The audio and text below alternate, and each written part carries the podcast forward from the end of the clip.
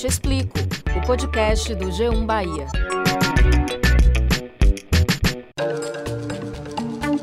Olá, eu sou Danuta Rodrigues. Eu sou Valma Silva e esse é o Eu Te Explico, o podcast do G1 Bahia.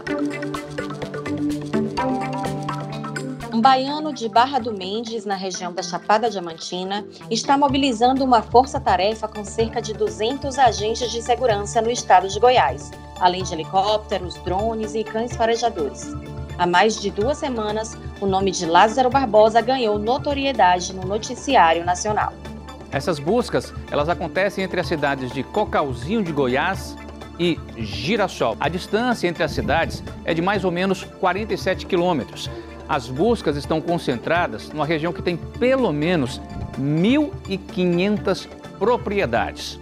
Lázaro tem 32 anos e uma vasta ficha criminal, com passagens por roubo, estupro, porte ilegal de armas, homicídios. Só da prisão, o baiano já conseguiu fugir três vezes.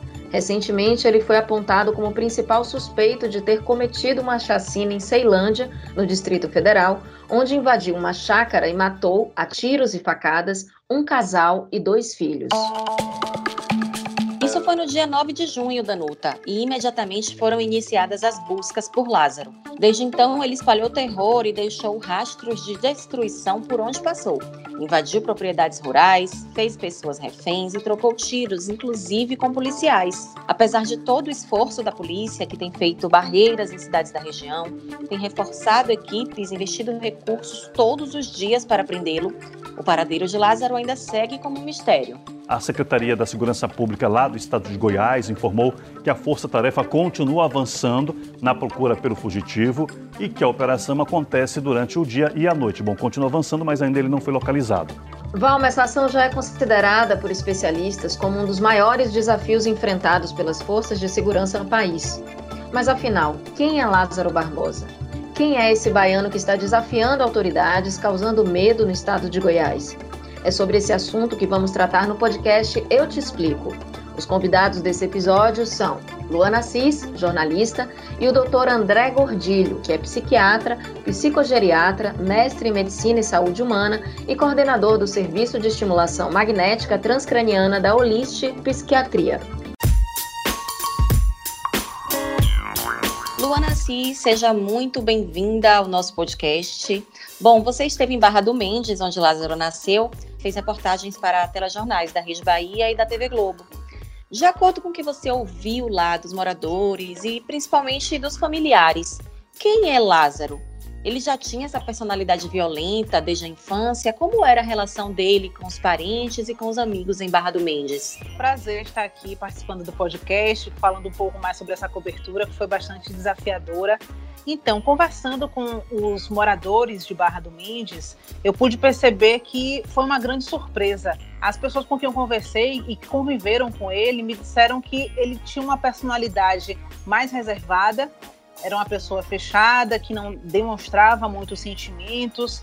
É, mas tem outro aspecto interessante que é o seguinte: o primeiro crime que ele cometeu, a primeira pessoa que ele matou, é, que é conhecida como Carlito, né, José Carlos Benício de Oliveira, ele era uma pessoa que Lázaro e ele eram vistos como pai e filho praticamente. Inclusive, no dia anterior, ele tinha passado a tarde inteira, almoçou com eles, almoçou com a família inteira, tinha uma relação boa com a família, é, demonstrava ter um, uma intimidade maior, inclusive. E aí essa, esse relato me chamou muita atenção porque a Marinês, né, que é a viúva de Carlito, me disse que é, ele tinha uma relação muito, muito natural, muito espontânea com as filhas, com a família inteira. Era como se fosse realmente um membro da família.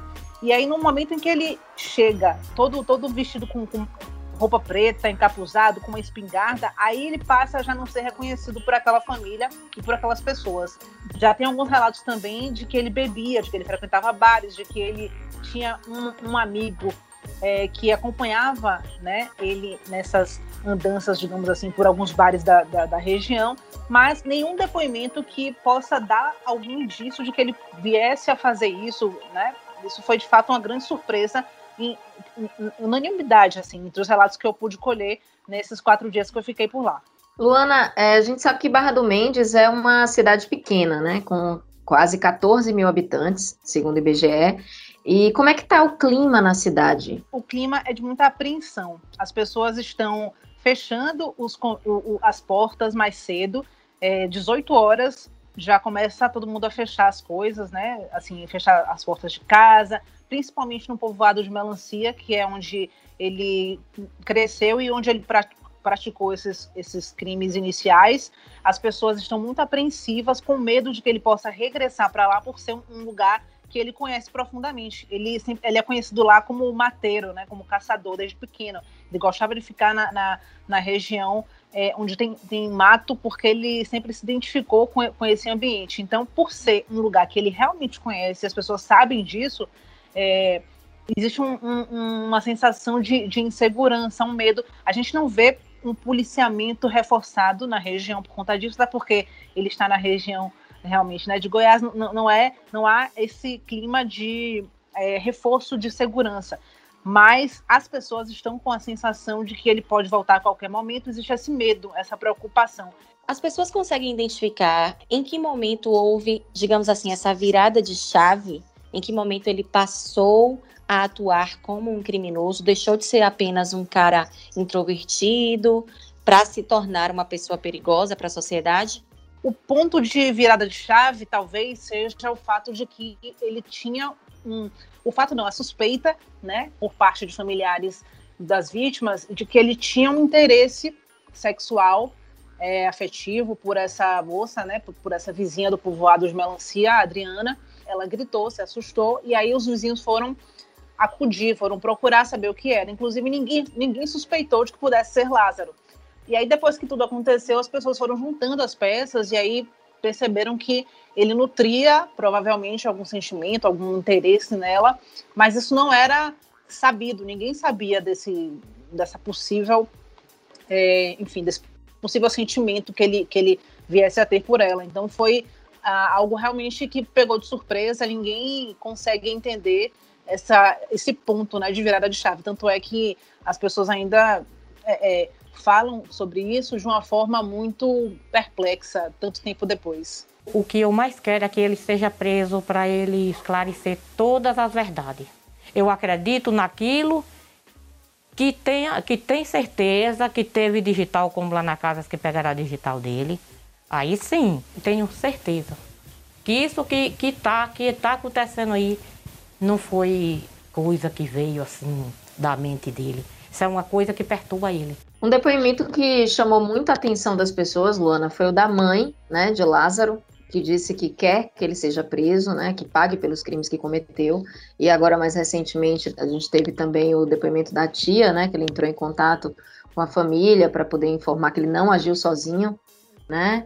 É, então, a família está sofrendo algum tipo de retaliação por parte dos moradores, está sendo acolhida por, por, alguma equipe psicossocial, enfim, como é que está essa questão da família dele em Barra do Mendes? Bom, no dia em que nós conversamos, né, eu, Elias Bispo e Jefté Rodrigues conversamos com a família de Lázaro, elas estavam numa área rural, né, de Barra do Mendes, não estavam recebendo nenhum tipo de apoio psicossocial. A mãe de Lázaro é, veio de Goiás é, dias antes né, da nossa entrevista, justamente por uma orientação da polícia, é, porque havia a possibilidade delas, dela sofrer algum tipo de é, ameaça à integridade física, então ela foi orientada a voltar para a Bahia por conta disso.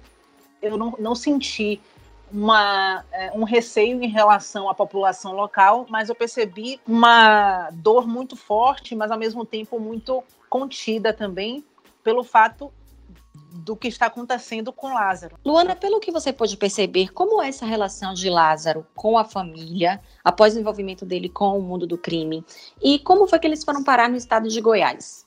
Lázaro foi orientado a ir para Goiás, né, pela por Eva, pela mãe dele, depois que houve alguns problemas, né, com, com, com moradores lá de, de Barra do Mendes e ele ficou, segundo elas me disseram, com uma tia. Lázaro tinha um irmão que morava em Goiás e que foi assassinado em Goiás.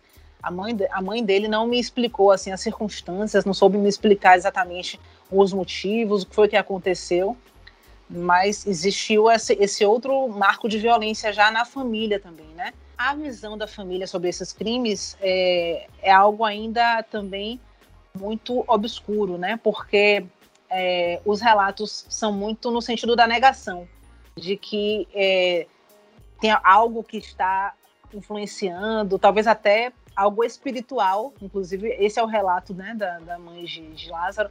Ela diz que algo ruim né, se aposta dele e ele, ele age dessa forma.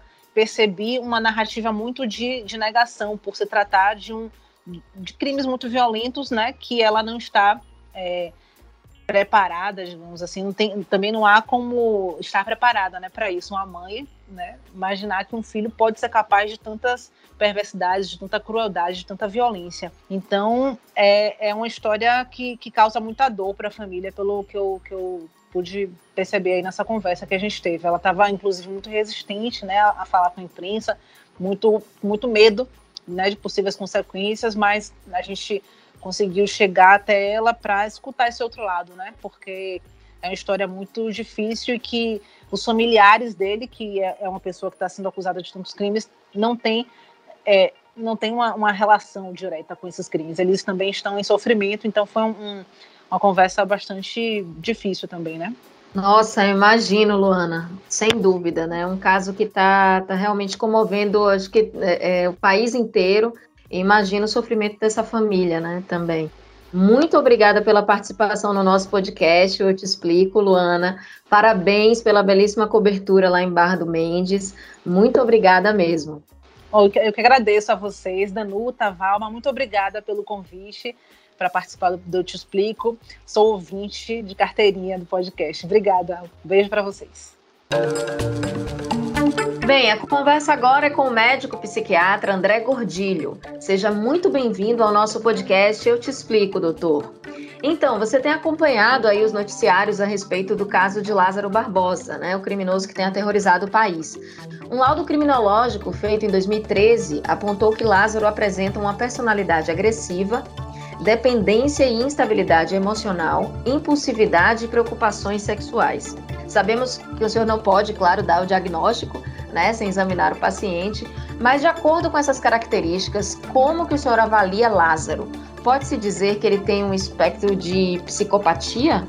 Como mesmo você disse, é difícil eu dar um diagnóstico sem avaliar o paciente, mas pelos o que está sendo veiculado na mídia, pelo laudo e pelo que tipo de característica de atuação dele, parece assim. Se a gente for talvez encaixar em algum transtorno de personalidade, parece que ele tem um, um quadro de personalidade antissocial, né? O antissocial, ele tende a ter essa característica de agressividade e, e, e sem pena, né? Sem nenhum tipo de sentimento de culpa em relação a isso.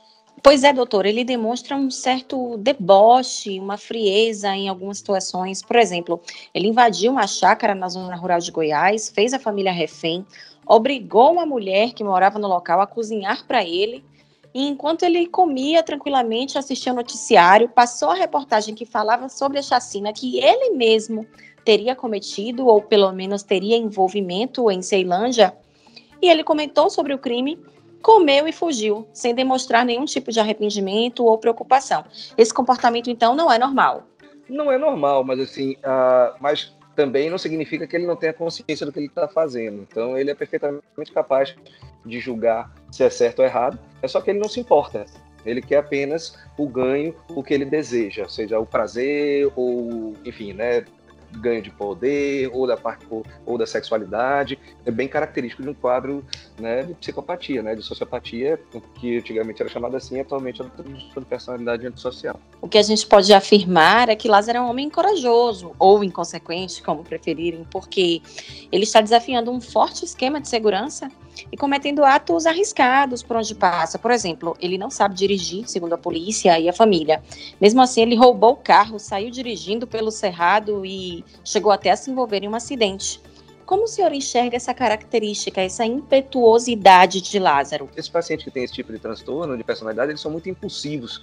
Então, às vezes, não planejam e, enfim, e pouco consideram as consequências para a segurança dele mesmo e dos outros. Às vezes é muito é, associado ao uso de drogas também, ou excessivo de álcool, de drogas, tendem a ser financeiramente e socialmente responsáveis né? E eles são pacientes que podem ser facilmente ser irritados e, e, e, ser fisicamente agressivos, né? Então são pessoas que às vezes têm história de lesão, de abuso em casa, briga com cônjuge, parceiro, e assim a característica maior também talvez seria essa, né? Da fato de não ter remorso pelo que ele faz. Então, o que a gente chama de coragem aí é mais uma coisa de impulsividade, de, de agir e, e, e, não se preocupar com a consequência. Quais são os comportamentos que podem indicar que uma pessoa tem traços de psicopatia, sociopatia e como podemos ajudar? Ou não tem como identificar? Os comportamentos que podem indicar que as pessoas têm um traço de psicopatia, em geral, assim, não é às vezes muito simples de você ver, porque é, essas pessoas elas, elas não têm empatia pelos outros, né? Mas elas são pessoas que às vezes são charmosas, que são envolventes, etc. E que às vezes passam como pessoas, né, normais, assim. Existem várias possibilidades, mas assim é muito difícil a, a gente ver, a não ser quando a pessoa começa, né, tem um histórico seguido de delitos, de problemas, aí você pode, em geral, esse, esse tipo de paciente geralmente não procura o psiquiatra, né? Ele não, não busca por ajuda, porque ele não se, se sente, né? Para ele ele não tem problema, para ele os outros é que são o problema e ele passa por cima dos outros para conseguir o que ele quer, e isso para ele é normal. O senhor acredita que é possível que Lázaro seja reintegrado à sociedade, que viva normalmente sem cometer crimes violentos? Muito pouco provável. Esse tipo de transtorno não tem tratamento. Né? Não existe nenhum tratamento que seja efetivo, nem medicamentoso, nem psicoterapêutico. E além de tudo, esse tipo de, de pessoa, né, eles são manipuladores. Eu particularmente não acredito na recuperação né, do, do, do, Lázaro. Assim, acho que infelizmente é um, um, um caso que a gente não tem muita ferramenta para atuar. Muito obrigada pelo, pela sua participação no nosso podcast, doutor. Eu te explico. Queria agradecer por, por pelo convite, enfim, estou sempre à disposição, né, torcendo para que o Lázaro seja capturado e, e pague pelos crimes que cometeu. Para você que nos acompanhou até aqui, nosso muito obrigada. Até a próxima. Eu te explico, o podcast do G1 Bahia. Produção e apresentação: Danuta Rodrigues e Valma Silva. Edição: Márcio Souza. Coordenação: Danuta Rodrigues. Gerente de jornalismo: Ana Raquel Copete.